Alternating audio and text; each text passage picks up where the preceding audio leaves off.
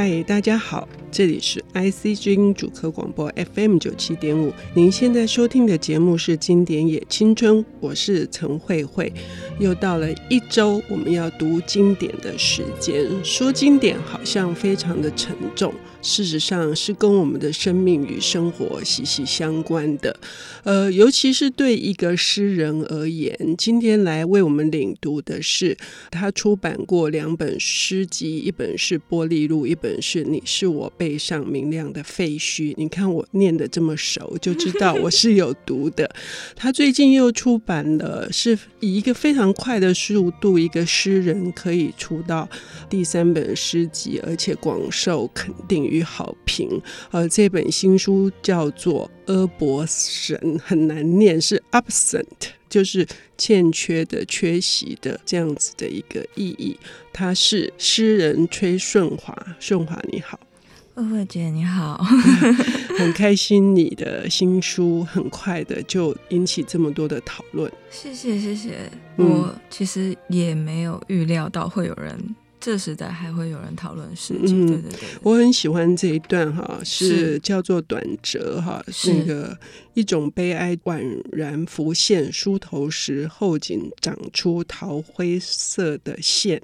风开始刮了，星星违反起初的许诺，降命于人。特别是这一段哈，我只看见分离的雪地，争草兴盛。我要告知众人，生活吉凶杀，你也没习惯过，直到现在还在找错钥匙。生活及凶杀，是，这是你的体验，也跟你今天要为我们带来的这本好书有关吗？基本上对，就是这是我在生活里面、现实里面的体感。嗯，一方面是我我自己会常常在就是生存欲跟死亡欲之间这两极，我会对这种极端倾向比较敏感。那另一方面也导致说，我喜欢的文学家其实。大部分是第一个是女性，那第二个就是活得非常极端，感情很激烈，嗯，敢爱敢恨，然后最好是充满大缺陷的人，因为我觉得就是人是一口井的话，那光越照不到之处，阴影的地方，那能滋生到更令我们意想不到的事物，这样子。嗯，所以今天带来的这本林芙美子的《放浪记》哈。是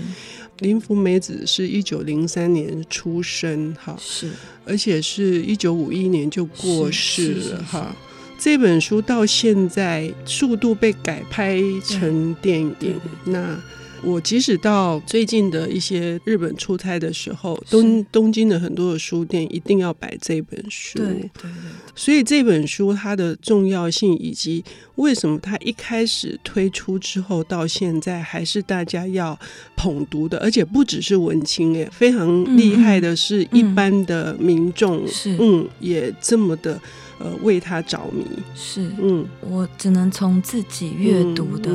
感觉出发，我觉得，因为，呃，林芙妹子她基本上她是出生于，她出生就是非常贫穷、非常庶民的家庭，嗯，然后她在很小的时候，她母亲就就父母离异，母亲再婚，嗯，那她的继父甚至小她的母亲二十岁，嗯，对，是一个差距很大的姐弟恋的状态，但她跟她继父感情其实。嗯，也并没有不好，只是真的，因为就是他继父必须四处经商，然后每次经商都失败，每失败一次，他们就必须搬家，嗯，所以他的出生地在北九州，可是他就是一直流连在嗯嗯长崎佐世保下关这种地方，然后他最高的学历其实就是中学。嗯嗯，就是我们的中学校的学历而已，所以他并不是一个受过高等教育的人，他并不是一个有知识分子的教养或是有文化资本的人。那从小时候开始，他就开始会在嗯工厂工人放工的地方，他卖面包，嗯，然后或者是卖那些很廉价的呃饰品、汗巾，对，扇子那些的，就是他从他等于是一出生他就身不由己的被。迁进，然后被放进这个现实社会最底层的情境里面。可是，我觉得就像野草一样，这反而也许是性格使然，也许是北九州的民族性，他始终用一种非常强韧，甚至就是很叛逆的态度来面对，从他小时候一直到成人，他所吃过的这些辛苦。譬如说，他二十几岁的时候，他到东京，嗯嗯、他也想要有一番作为，嗯、他想要写作，但是就是写作，无论是从在昭和时代或者在现在，那其实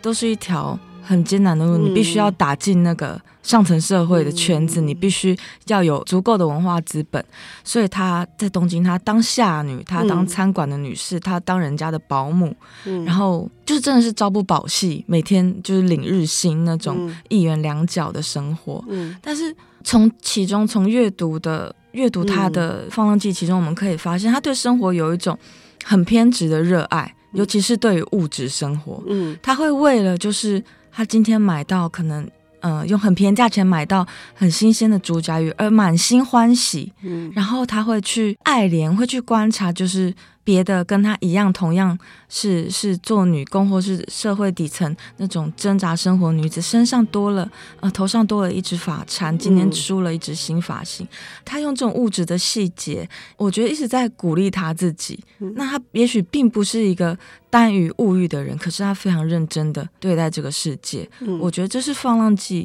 值得一读的。其中一个我觉得的原因，嗯，可能是因为那个幼年的贫乏。刚刚顺华说的，他的他的养父继父经商，就是做一些小买卖。啊，就是不断的到处去兜售，对对，而且要看人的脸色，尤其是一旦下雨，就呃三个人像死鱼一样躺在旅馆里面，呃等着下一餐不知道在在哪里这样子的日子。可是这种异常活泼的这个生命力，嗯，我记得我曾经读过一段，他到东京，即使是当一个非常有名的作家的保姆，嗯，对孩子的保姆之后，他辞掉工作，就在那个现在的 NHK 附近的一。一个小坡道上面摆摊啊，卖一些日用布啊、衣服，但生意不好，尤其下大雨的时候，他就看书。是，他不停的看书，他从小就看书。是，如果没有阅读，他可能，我觉得他那个活泼的生命力，应该是，应该是，尤其他特别喜欢契科夫，嗯，就很难理解。就是我说的很难理解，不是轻视的意思，而是说。哎，他那种阅读的种子一旦播下，播在他的心田里面，可能就使得他会想要到远方。是否则，如果以他们那样子的时代的女子要到东京去讨生活，嗯、也是一个很勇敢的决定。我觉得他是一个非常勇敢的人。嗯，对，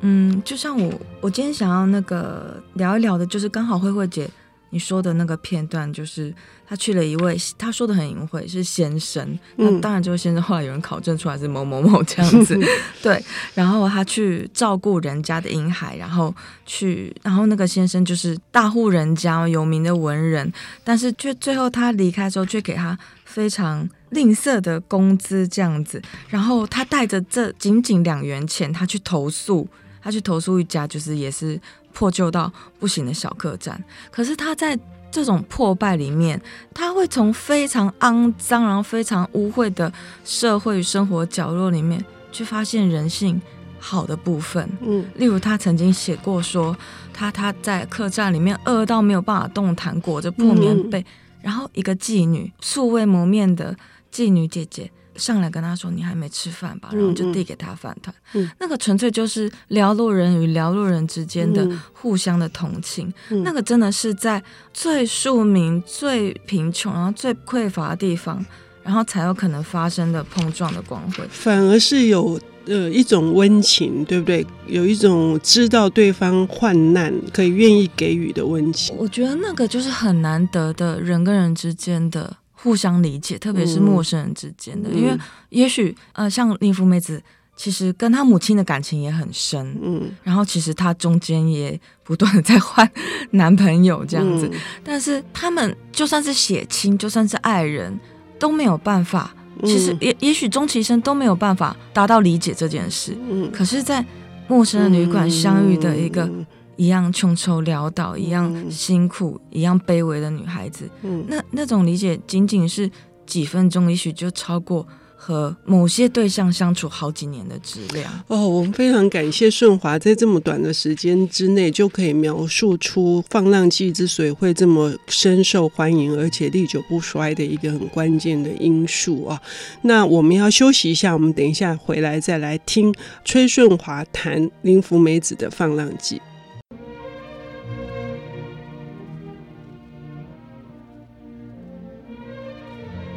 欢迎回到 IC 之音主客广播 FM 九七点五，现在进行的节目是《经典也青春》，我是陈慧慧。今天邀请到的呃领读人是刚出版的他的第三本诗集《阿伯神》的诗人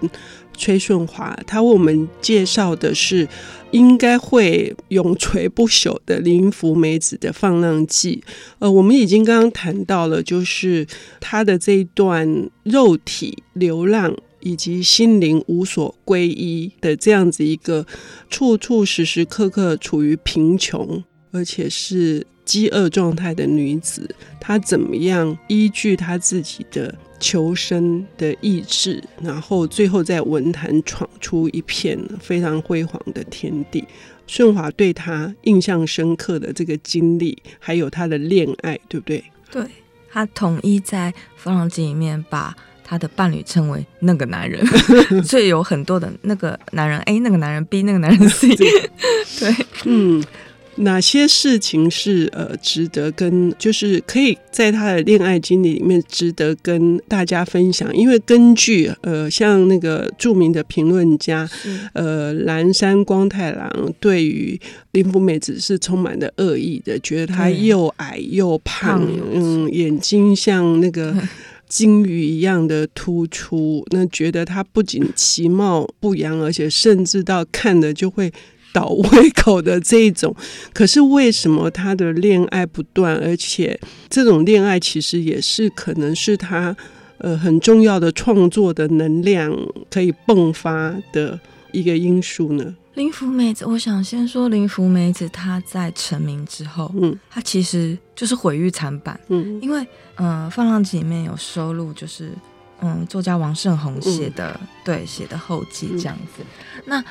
因为他穷太久了，嗯，所以当他一拿到文坛的入场券的时候，他什么都想抓得紧紧的，然后这就导致其他的文文化人觉得他很功利，嗯，或他很贪婪，嗯，可是这个。很明显是源于说他曾经过过那么苦的现实，嗯，然后一切都是靠自己撑过来，嗯，然后他对于就是金钱其实非常没有安全感，嗯，这样子，所以他要做的就是保障他的写作自由，嗯，他要去争取他自己想要的生活，嗯，对，所以就是也引来像慧慧姐刚刚说的，很多人对他的批评，尤其他其貌不扬这件事情，嗯，真的很恶劣，然后他。他在四十几岁，我觉得四十几岁的时候就过世，嗯、然后是心肌梗塞，嗯、很快就过世。了。嗯、然后我记得在他的告别式上主持的是他的好朋友，嗯、应该是川端康成，是智商委员会的的主委，对对对对对，这 很了不起哎。对，嗯、他替林福美子说了一段话，就是、嗯、我我背不起来，但我记得大意是：嗯、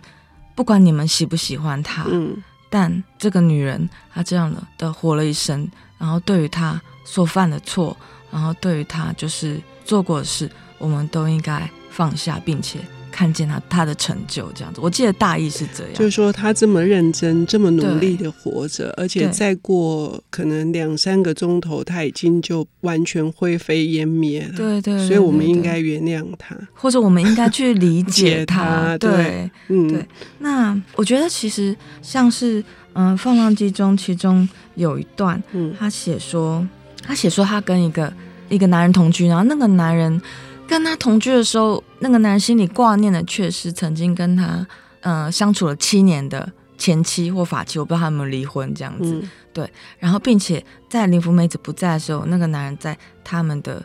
房间跟一个，因为男人是舞台剧演员嘛，跟一个就是他同团的女伶。就是在那边偷情这样子，而且他一直对林福美子告诉他说，嗯，他很就是他们生活不好过，就是他很穷，然后林福美子一直出去想要找零工，然后却在那男人的就是嗯一个就是藏起来的包包里面发现两千元。那两千元在日元在昭和那时候是非常非常大的一笔钱。嗯，然后林福美子就气炸了，嗯，他就气得要命，然后就是在这个篇章里面，他就是写了，我觉得他是一个很敢于诅咒，他去咒怨这个世间，然后咒怨呃这些伤害他、背叛他的人，然后但是他做的最多的。就是他跳上火车一走了之，回老家，或是到另一个地方，嗯、然后重新开始。对，然后告诉自己说，这种男人有什么了不起？嗯、我我一个人，我也可以活下去。嗯、我从此要奔向自由，告别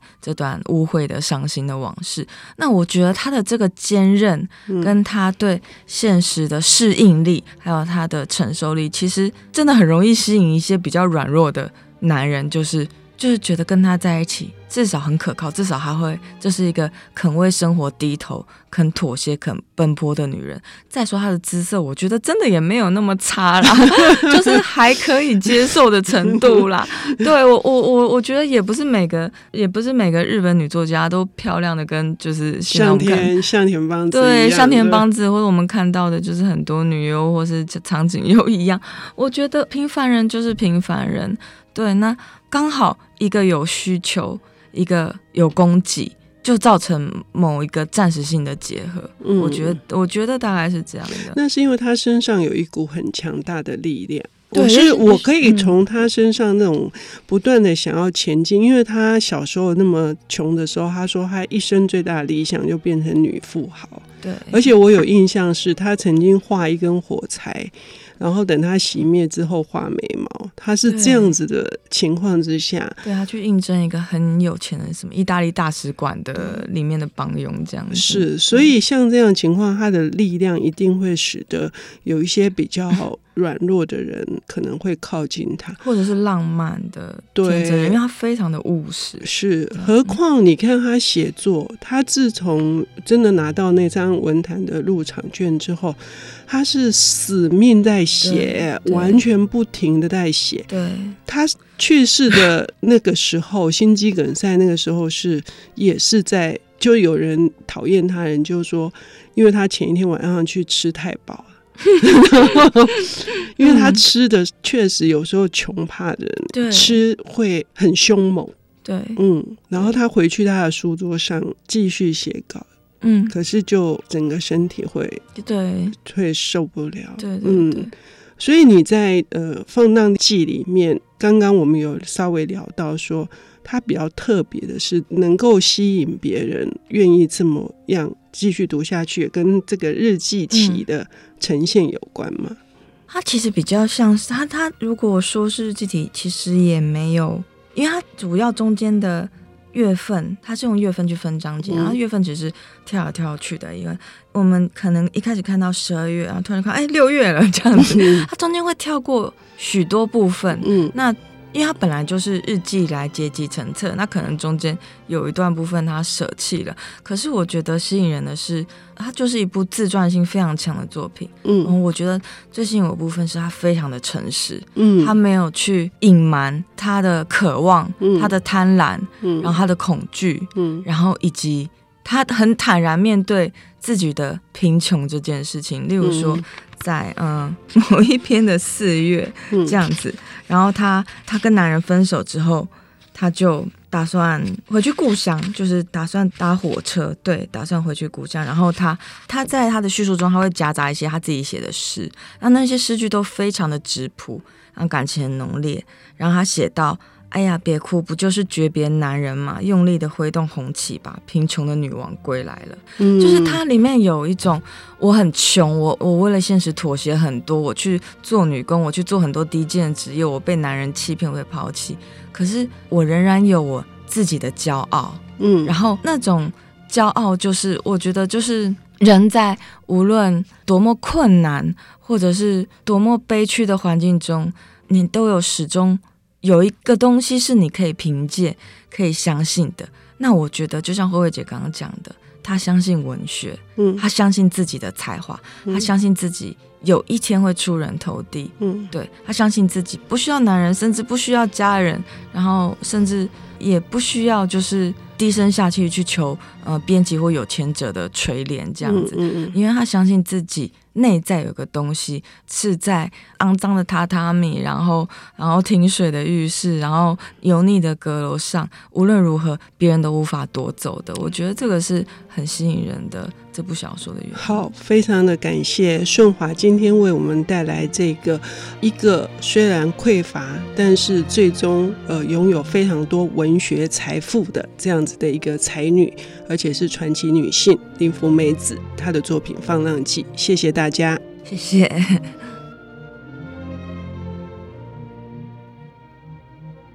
本节目由 IC 之音与 RIMU 阅读最前线联合制作。经典也青春，与您分享跨越时空的智慧饗宴。